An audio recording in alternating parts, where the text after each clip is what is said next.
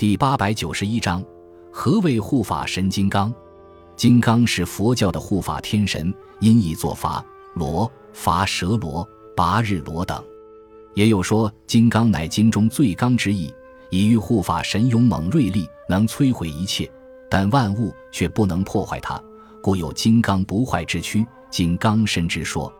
佛家寺院中之四天王像，就是赫赫有名的四大金刚。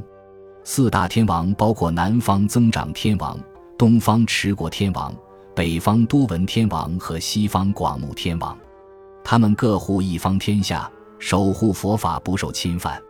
南方增长天王身着青袍，手执宝剑，宝剑有风，与风谐音，预示他的执掌为风。东方持国天王身着白袍，手捧琵琶，琵琶为乐器，弹奏有曲调。预示他的执掌为调，北方多闻天王身穿绿袍，手执宝状，俗称伞，伞乃雨具。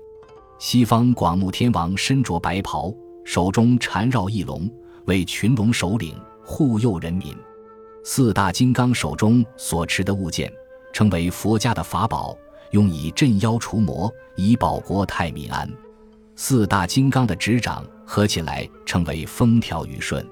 寄寓着国泰民安、安定和平的美好愿望。